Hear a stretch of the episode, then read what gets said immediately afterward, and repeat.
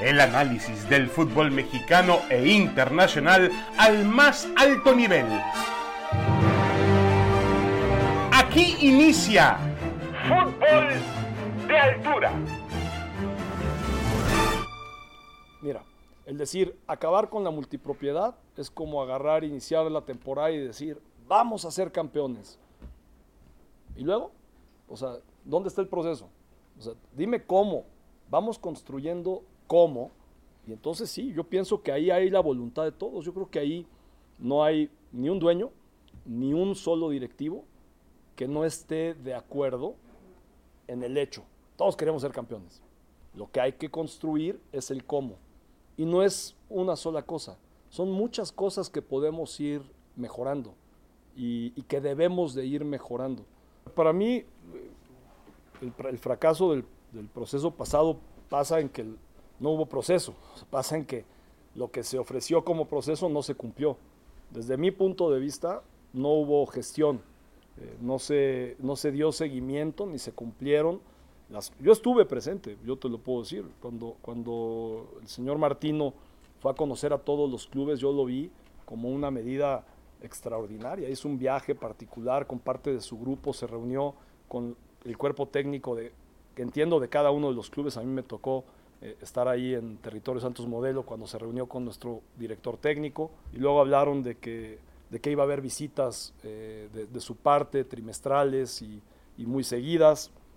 Y yo me acuerdo que cuando eh, tuvimos la oportunidad de llevar a la selección en el 2022 a un partido contra Surinam, si no me falla la memoria, yo bajé a saludarlo este, y le dije, me da gusto volverlo a ver aquí porque desde aquella vez yo no lo había vuelto a ver. Y todavía me dijo, no, no, sí había venido. dije, no, no, usted no vino. Entonces, el proceso de cercanía con los clubes y más en una, en una liga que, que tenemos una participación y corresponsabilidad con la federación y la selección mayor que ninguna otra, creo que ese proceso es muy importante, y, o una parte del proceso muy importante en esa gestión. Yo creo que hubo una lejanía eh, eh, grave en ese, en ese tenor. Soy un fiel creyente de la libertad de expresión, sí, sí lo soy, y que ustedes hacen, ustedes y sus compañeros tienen toda la libertad de expresión, pero creo que en el mundo de hoy eh, se les olvida otro pedacito, que es la responsabilidad de expresión. y otra vez, ¿no? Quieren poner un culpable y una razón, una causa.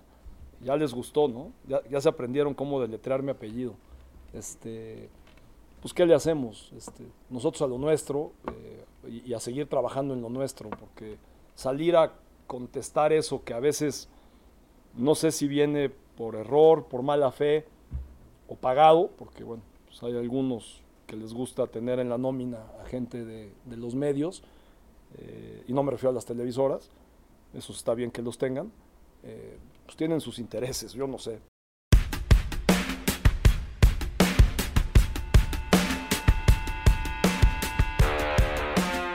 Hola, ¿qué tal? Bienvenidos, damas y caballeros. Aquí estamos como todas las semanas en Fútbol de Altura, esta vez en compañía de Paco Gabriel de Anda. Paco, ¿cómo estás? Bienvenido. Muy bien, David. Un gusto acompañarte en esta ocasión. Y por supuesto le mandamos un abrazo, un saludo a Roberto Mesunco, que esta semana no pudo, no pudo estar con nosotros. Ya volverá muy pronto. Bueno, hablemos de... Hay temas muy interesantes, obviamente, con el fútbol mexicano, el fútbol internacional, que está candente con el tema de del Barcelona y, el asunto del arbitraje y todo un escándalo en España, pero comencemos por nuestros propios problemas y nuestros propios escándalos. Habló Alejandro Aragorri, el presidente del Grupo Orlegui, el hombre que comanda Santos al, al Atlas y que también tiene, obviamente, el mando del Sporting de Gijón allá en la segunda división de España.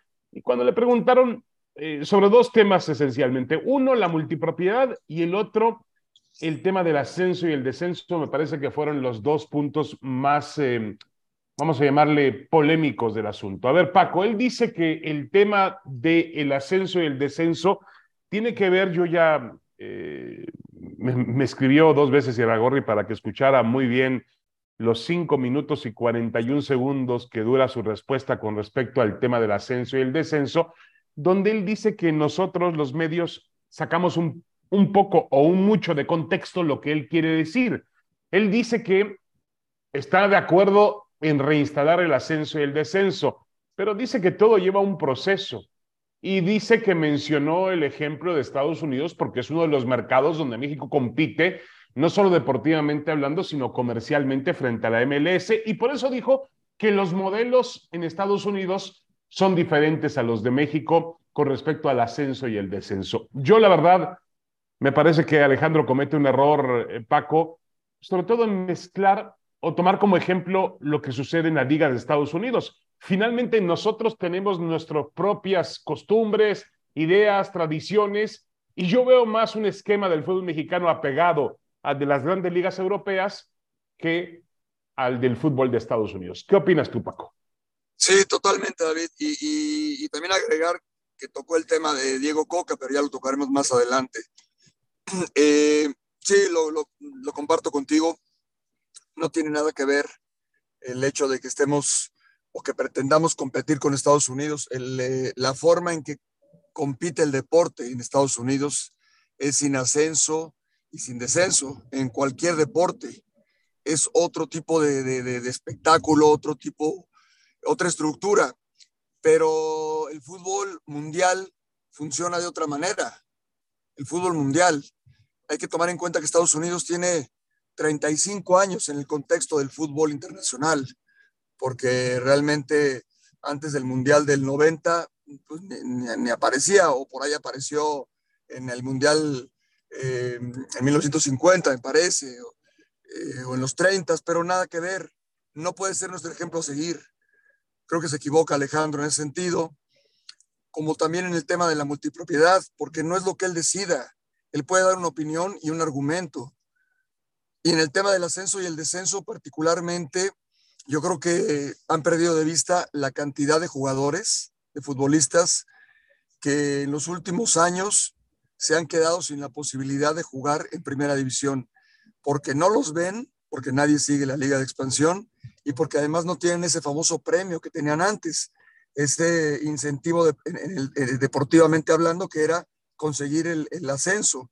Entonces, por donde lo veas, para mí no es funcional, no es correcto que no existan el ascenso y el descenso. Sí, de acuerdo, de acuerdo. Y, tú hablas de fuentes de trabajo eh, directamente para futbolistas que se han eh, apartado, por más que exista esta liga de expansión, donde yo he escuchado historias tenebrosas, primero de equipos que hacen, bueno, que, que la operación de los equipos para bajar los costos hacen largos trayectos en autobús, eh, llegan a hoteles que no son hoteles, vamos, propios de la industria del fútbol mexicano, por llamarle de alguna manera, los salarios que se pagan a los jugadores de fútbol, en fin, pero eh, también hablamos de que hay una, una afición, los aficionados, los clientes, como lo ven ellos, que también ha sido perjudicada. Plazas enteras que sueñan con tener el ascenso, con llegar a la primera división, deportivamente hablando, más allá también de las, em, los temas deportivos que nadie puede ignorar. Una liga sin ascenso y sin descenso, con todo respeto para las ligas de Estados Unidos, es muy su problema si los utilizan, es la idiosincrasia, es la costumbre del, del estadounidense, perfecto, a mí me parece maravilloso, lo respeto, pero a mí me parece que el fútbol nace con ascenso y con descenso, y esa presión competitiva que existe, como hay en las ligas europeas, en España, donde descienden tres, suben tres, eh, eh, donde hay hasta una liguilla de promoción, toda esa situación hay que manejarse. Mira, te pongo un ejemplo claro, eh, Paco, el, domingo vimos un partido, bueno, lo vieron algunos, entre um, Querétaro y Mazatlán, un partido que la verdad no tenía ningún tipo de interés ni atractivo futbolístico. Pero ¿qué tal si estuviera involucrado el tema del ascenso y el descenso? ¿No ah, hubiera sido un partido más caliente? Ahí está, estás tocando el punto, el meollo del asunto. Es que es eso, David. No todos pueden ser Tigres, Monterrey o América o Pachuca, porque es normal. El fútbol tiene que ser incluyente y es para todos. Y si tu estadio es de 12 mil personas y tú ganas tu ascenso, tienes que jugar en primera división y, todo lo que generas para la liga, peleando por el título o peleando por no descender, se acaba si eliminas el ascenso y el descenso. Yo no creo que sea tan difícil de entenderlo. Después hay argumentos en lo económico, está bien, pero no nos comparemos con Estados Unidos. No hay manera de compararnos en el deporte, en cualquier deporte con Estados Unidos. No tenemos que compararnos con Estados Unidos, pero sí te puedo decir que en Italia, que en Inglaterra, que en España hay equipos de primera división que tienen estadios de 14 mil personas. Entonces, no es el tema. Para mí se comete un error y se sigue cometiendo por no aceptarlo y por pretender con argumentos tratar de, de pues no sé si es barnizar, ¿no? De maquillar un poquito de el, el todo, todo el, el, error que se ha cometido. Sí, hasta, hasta digo, uno, yo entiendo en, lo que la explicación de Alejandro Aragorri ante la pregunta directa sobre el ascenso y el descenso, que él habla de que todo tiene que pasar por un proceso, siguen teniendo ellos miedo, Paco, de, de los dineros que se meten dentro del fútbol, lo, los intereses que se generan. Entonces ellos dicen que no hay todavía una, un sustento apropiado para, para poder reactivar una liga de ascenso, que, obviamente ellos entienden que la parte deportiva pues sería importante, pero yo la verdad noto una contradicción ahí. Por un lado, él dice que sí, que sería importante volver al ascenso y el descenso, y dice que él mejor que nadie lo entiende porque ahora es presidente del Sporting de Gijón en España y él aspira algún día a poner al equipo en la primera división. Allá tiene la, tiene la posibilidad de hacerlo. En México, cuando era dueño del Tampico, no tenía la posibilidad de hacerlo. Ya se deshizo de todos los equipos de la, de la Liga de Expansión, Alejandro Aragorri. Pero, pero yo creo que él habla de la parte comercial y con todo respeto también se equivocan ahí. Porque si tú vas, Paco, a un público, a una afición en Estados Unidos, ¿qué busca el aficionado de Estados Unidos en el fútbol mexicano? Sus raíces, su cultura. No busca, con todo respeto al San José Hurricanes, no busca a Los Ángeles Galaxy, no busca al, al, al Inter de Miami, busca su cultura, los nexos con su tradiciones, cómo nació, cómo se desarrolló, cómo fue niño, cómo le, le pasaron la afición de un equipo en la familia. Y obviamente lo que tienes que cuidar es lo que tienes para que sea diferente a lo de Estados Unidos y vender tu producto como lo que es, no un producto que tenga que ser igual o parecido al de Estados Unidos porque ellos ponen otro tipo de reglas. Yo creo que hay una equivocación rotunda. Lo había notado ya algún día Jorge Alberto Han, Paco me dijo, es que nosotros queremos que nuestras franquicias no cuesten 20, 25 millones de dólares, que cuesten 300 millones de dólares como en Estados Unidos. Y yo le decía a Jorge Alberto, pero perdóname, eso es una diferencia de mercado que es imposible de lograr. Es decir, imposible. no, no, no, imposible, no, no, no te puedes poner en los pies de, de, la Liga de Estados Unidos, Paco, porque tú lo acabas de decir perfectamente bien, somos dos países diferentes. Totalmente, totalmente. Yo, yo lo que creo que más bien lo del ascenso y el descenso, más que por proteger la liga de ascenso, era proteger los intereses de eh, compras una franquicia y coincide cuando se compró el Atlas. Ok, invierto dinero en el equipo que tenía problemas de descenso, pero ¿quién me garantiza que el equipo no vaya a descender? Para mí fue por ahí. Para mí fue por ahí. Para mí, y, si no es así, que me digan que no es así pero cuando se compró el Atlas, coincidió que quitaron el ascenso y el descenso, porque se invirtió una fuerte cantidad y entonces, ¿qué vas a hacer? Si el equipo desciende, perdiste, si invertiste 50 millones, tu franquicia va a costar ahora 10. Uh -huh. eh, y es entendible, pero no, es o sea, no se justifica. Yo lo puedo entender y puedo, me lo pueden explicar eh, cuantas veces quieran, perfecto pero no es, para mí no es justificable, de ninguna manera. No, y a lo mejor lo entenderías en un proceso, eh, Paco, el tema de la pandemia, cómo afectó a las ligas del mundo, las economías del mundo, la Liga Mexicana, el fútbol tuvo que jugar sin, sin público en los estadios, correcto. Eh, yo en, entendería que, que en un momento dado haya sido una decisión de emergencia en ese momento, pero a mí que no me cuenten. Este tema de abolir el ascenso y el descenso estaba programado mucho antes de la pandemia. La pandemia claro. se utilizó como un pretexto para instaurarlo, pero ya estaba, era un, un, sueño largamente añorado por algunos directivos. Y tiene razón, obviamente cuando el tema del Atlas, sobre todo con Gustavo Guzmán, se acrecentó los problemas del equipo y ellos entienden lo que vale un equipo en primera división a lo que vale en segunda división. También un error del fútbol mexicano no fortalecer esa segunda división había que fortalecerla, había que encontrar, como pasa en España, una idea para los equipos que bajen o el equipo que baje, pues apoyarlo económicamente para que no llegue desprotegido enseguida a la segunda división. Había que encontrar, encontrar los mecanismos que no los han encontrado o no han querido encontrarlos, Paco. Sí, y lo más, y el tema, y la verdad que es escalofriante, cómo una idea de una o dos personas puede eh, filtrarse o puede fortalecerse al grado de que, porque la famosa votación, perdón David, hay un cabildeo previo, hay un cabildeo en donde ya la votación es lo de menos. El día de la votación, la decisión ya está tomada. El cabildeo viene de atrás. Y ahí es donde hay un teje y maneje que no es claro. No es claro. Y entonces se toma la decisión de que se acabe el ascenso y el descenso, pero la decisión la toma uno o dos eh, personajes o tres personajes o un grupo. Y al final queda desfavorecida la mayoría de la gente, el, futbolista profesional que, pretende ascender, o los equipos de segunda división que se olvidaron del sueño de ascender. Pregúntale a la UDG, pregúntale a Correcaminos, pregúntale al Atlante, si están de acuerdo con esta situación. Pues para nada. Entonces, para mí, por donde lo veas, no es válido, no es justo y es un error que además lo estamos viendo ya ya lo vimos con, el, con, el, con la Copa del Mundo, coincidencia o no, ojalá, ojalá se corrija, que es un proceso que, que tiene que ir paso a paso. Pues el proceso para quitar el ascenso y el descenso no fue paso a paso, lo quitaron de una, de una vez por todas. Sí, de acuerdo, de acuerdo. Y ya el tema también de la, mm, habla Alejandro Agorri del tema de la multipropiedad, donde él dice que, que es eh, tapar el sol con un dedo por el tema de la selección mexicana de fútbol y argumentar que la multipropiedad hubiese ayudado a, mejorar el, el, nivel del fútbol mexicano en el Mundial.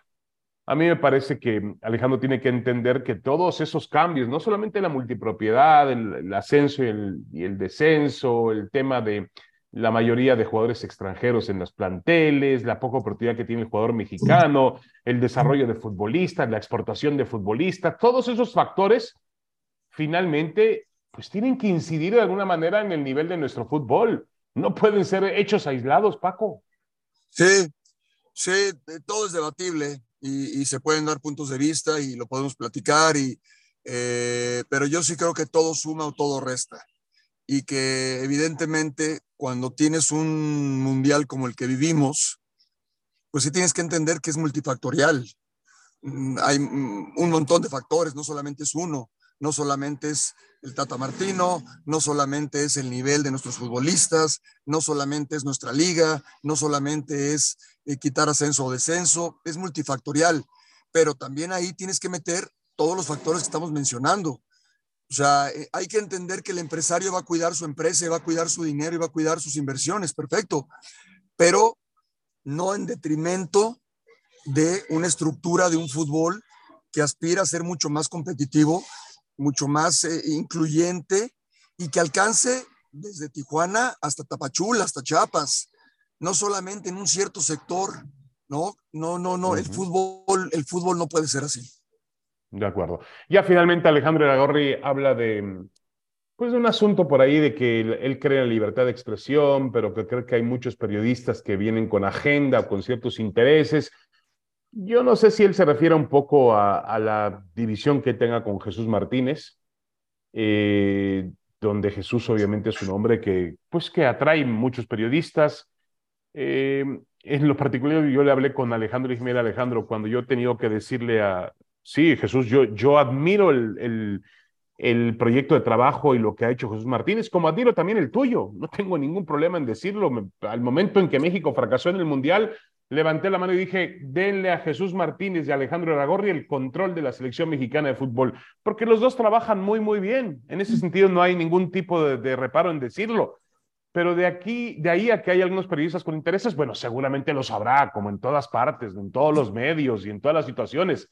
Yo creo que Alejandro primero debe encontrar, antes que ir a buscar en el periodismo culpables o buscar corrupción, pues lo primero que tendría que acabar con la corrupción que realmente existe dentro del propio fútbol mexicano y que nos afecta terriblemente en todos los niveles, ¿no? A nivel directivo, a nivel futbolístico, entrenadores, promotores, a nivel dueños de equipos. Hay que hacer muchas cosas para mejorar este fútbol y debes, yo empezaría por, por, por barrer la casa eh, en ese sentido. Pero bueno, yo, eh, yo, sí, yo creo, David, nada más para terminar, que no, no debes de ponerte en la postura de que el que no está conmigo está contra mí. Eh, creo, creo que es un poco la actitud de Alejandro, ¿no? no, no, no, debe de ser así. Yo trabajé, trabajé con Alejandro y trabajé con Jesús Martínez. no me quedaron a deber un peso, cumplieron en todo, en todo, ¿no? Los dos como directivos eh, en todo, yo no me puedo quejar como empleado de ellos en lo absoluto, en lo absoluto. Pero eso ya pasó, ya fue hace muchos años. Hoy yo me dedico a otra cosa, yo no tengo, en lo personal yo lo puedo decir tal cual, no tengo ningún interés o a favor o en contra de uno u otro. Yo creo que eh, a todos nos debe de interesar que el fútbol mexicano crezca. Si el fútbol mexicano crece, a todos nos va mejor, evidentemente. Y yo creo que es algo que están perdiendo de vista, no es si mi, si mi postura es mejor que la tuya, bueno, ¿por qué no nos juntamos? Y aunque no nos seamos amigos, pues podemos quizás aportarle más al fútbol mexicano. Yo creo que yo creo que eso sería muy positivo para, pues precisamente para todos. No, y, y en efecto, la competencia siempre es buena, Paco. En cualquier, uno compite desde, desde la casa con los hermanos, ¿no? Y después compites en la escuela. Y el fútbol es competencia. Está bien que Jesús Martínez y Alejandro Agorri compitan, pero que no sean enemigos. O sea, me parece que hay una, una cuestión de enemigos, de hasta de odio que existe entre uno y otro, que no le va a hacer ningún beneficio al fútbol sí, mexicano. Lamentable, Lo va a dividir más. Y los dos son muy inteligentes para entender esa situación.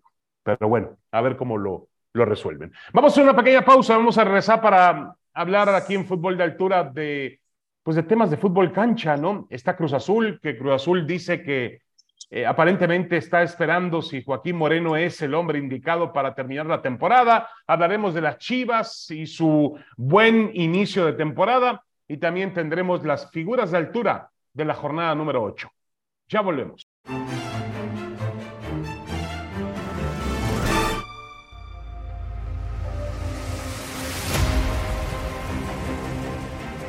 Damas y caballeros, regresamos, regresamos. Esto es Fútbol de Altura. Aquí estamos en el podcast de ESPN junto con Paco Gabriel de Anda. Y bueno, vamos a tratar temas que tienen que ver con el fútbol mexicano. Yo no sé qué opinas tú, Paco, pero el tema de Cruz Azul a mí cada día me inquieta más porque la verdad no sé, no sé qué es lo que están buscando. La semana pasada se reunieron con entrenadores de alto calibre, Hugo Sánchez, el Tuca Ferretti, aparentemente el Chepo La Torre, Mohamed, dicen que se habló con el Tigre Gareca. Eh, y bueno, ahora después del resultado del viernes en el Estadio Cuauhtémoc contra Puebla, el tres goles por uno, aparentemente hay un freno en las intenciones de nombrar a uno de esos entrenadores y existe la duda sobre si Joaquín Moreno pueda continuar de aquí al, al resto de la temporada, mantener el tema de interino como un tema oficial que ha estado muy de moda en el fútbol mexicano. Quizá el modelo más exitoso, sin duda alguna, ha sido el de Fernando Ortiz con, con el América. Pero realmente, Paco, pareciera que Cruz Azul no sabe lo que quiere. Sí, a ver, yo, yo, yo creo que eh, lo que ellos piensan es, ¿para qué le pago a un técnico que me está cobrando más que lo que yo tengo contemplado pagar? Si puedo quedarme con Joaquín de aquí a que termine el torneo. Es un arma de dos filos. Pero ni Joaquín te garantiza que le, que le tenga que ir mal, o sea, Joaquín le puede ir bien, y tampoco un técnico de experiencia te garantiza que le vaya a ir súper bien. O sea, yo creo que mucho tiene que ver ahí el Conejo Pérez David, seguramente que conoce muy bien a Joaquín y que quiere confiar en él. Ya pasó con Puebla, ahora viene Atlas y Juárez. Y si los resultados se dieran, pues lo van a dejar seguramente como, como sucedió con Fernando Ortiz o en su momento con el Potro Gutiérrez. Eh, no es el ideal, no, no es el ideal, pero tampoco hay una sola fórmula para conseguir el éxito, ¿no? No, de acuerdo contigo.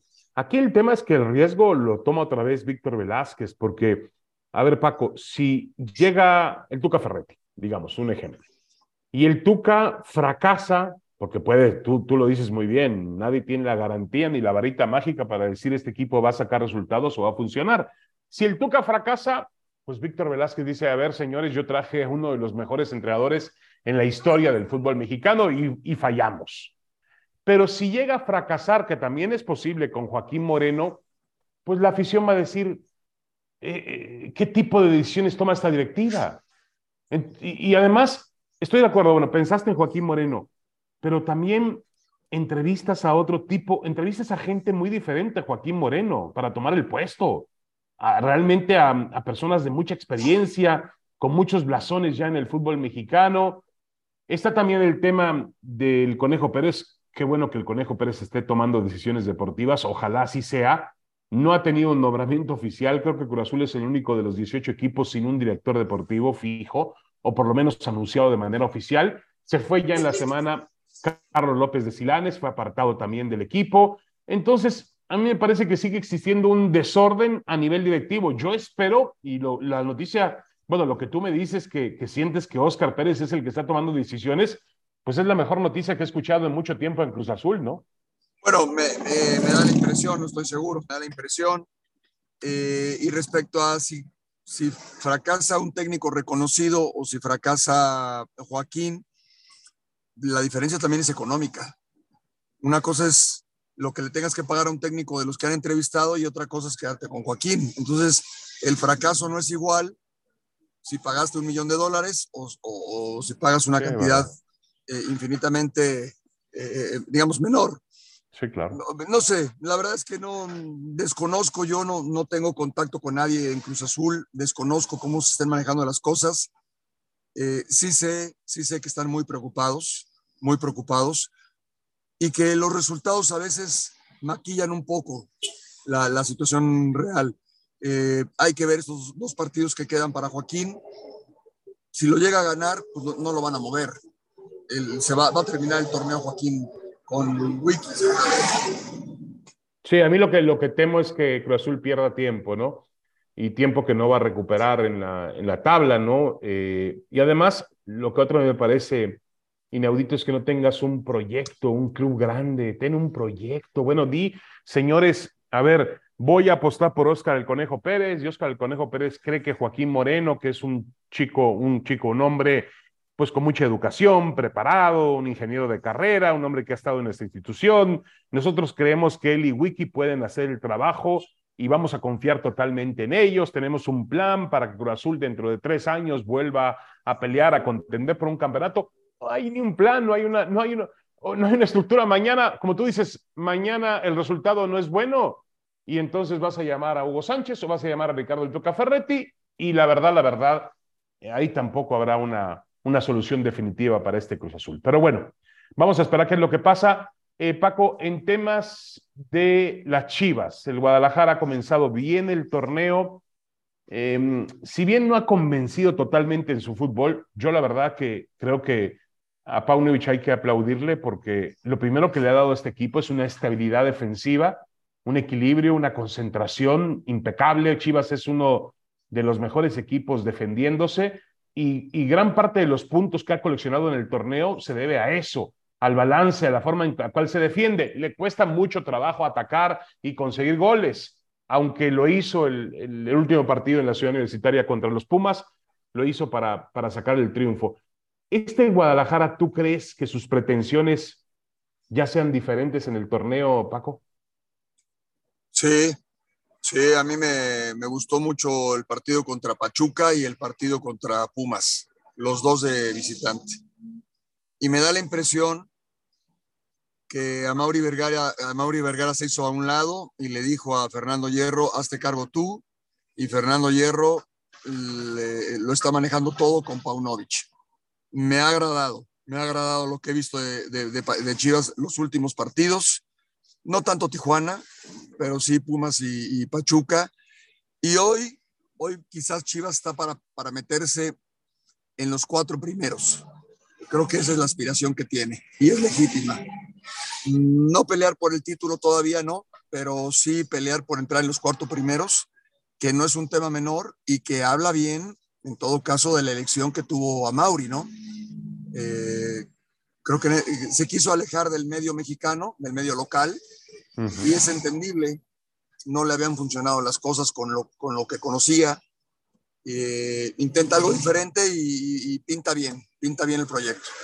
Sí, a mí también me ha gustado la manera en la cual, por ejemplo, Hierro no ha tomado mucho protagonismo, se ha mantenido alejado de los, de los medios, eh, le ha dado la responsabilidad a Paunovic, que, que, habla como si realmente está enterado del fútbol mexicano. Se ve que el tipo eh, estudió perfectamente bien desde noviembre o antes cuando lo, nombraron entrenador, estudió perfectamente bien a dónde venía y qué buscaba.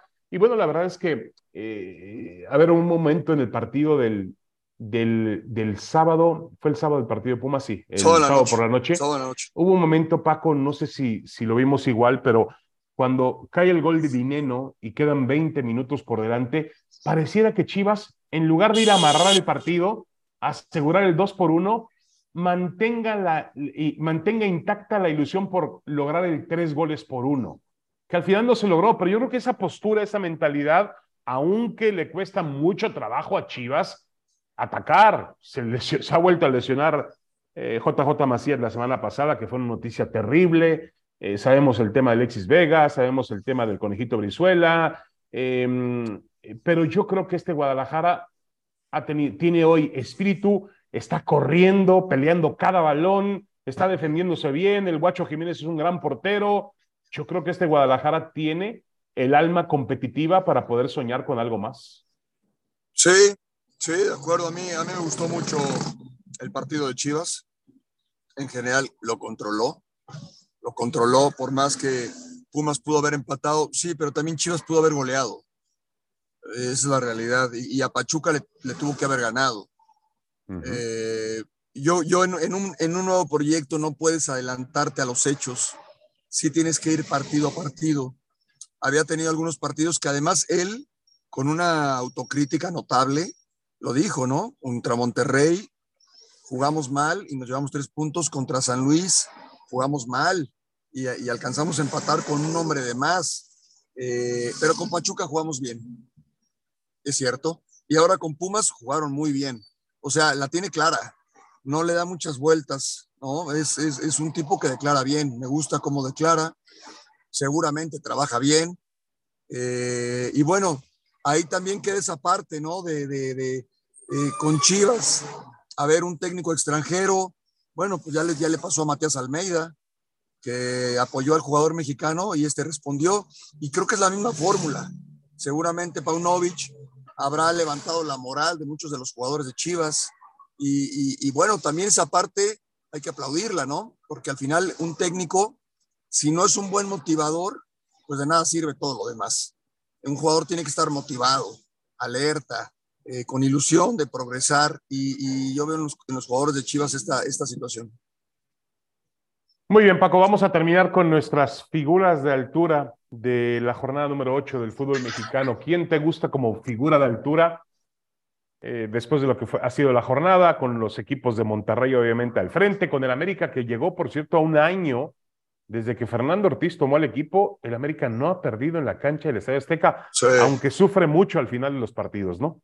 Yo, yo tengo tres, yo tengo tres figuras, si se me permite. Uno es el Pocho Guzmán, que tiene una personalidad espectacular, arrolladora, y que Paunovic ya le dio el gafete de capitán y no le queda grande. Eh, Ponchito González, que está jugando una, enormidad, ¿no? Maravilloso en Monterrey, y por encima de todos, Henry Martín, el mejor de la liga hoy por hoy. Un tipo que puede romper eh, cualquier esquema, ¿no? El último, a ver, Guiñac hizo 14 goles en su título de goleo, pues para mí Henry Martín puede llegar a 15 o más. Está en un nivel altísimo, para mí son las figuras de, esta jornada. Sí, yo también le daría un reconocimiento a Henry Martín. Además, se vio en el partido contra, mm, contra Tijuana que además él es capaz de jugar para el compañero, no tiene eh, ese celo, esa envidia de tenía para disparar a portería y dijo, no, a ver, se la paso a Diego Valdés para que entre prácticamente caminando a la, a la portería. Ha asumido el rol de capitán del equipo, está en un momento muy maduro, físicamente excepcional. Yo pondría a Henry Martín, que para mí hoy es uno de los mejores jugadores de la liga. Y también agregaría a las Chivas Rayadas del Guadalajara, y hablábamos del Guadalajara, que fue una cancha importante como la del Olímpico Universitario y jugaron con mucha, mucha personalidad. Fernando Beltrán es un futbolista excepcional y creo que el Pocho Guzmán, tú lo mencionas bien, el Guacho Jiménez, a pesar de las críticas que recibió por aquel gol ante Querétaro, es uno de los mejores porteros que hay en la liga. Eh, me parece muy interesante lo que hizo el equipo de Guadalajara. Bueno, ya nos vamos, Paco. Muchas gracias. Eh, nos vemos la próxima semana. Un abrazo. Gracias, gracias, David. Un abrazo grande. Damas y caballeros, esto fue Fútbol de Altura, el podcast de ESPN. Nos escuchamos. Esto fue Fútbol de Altura el análisis del fútbol mexicano e internacional al más alto nivel.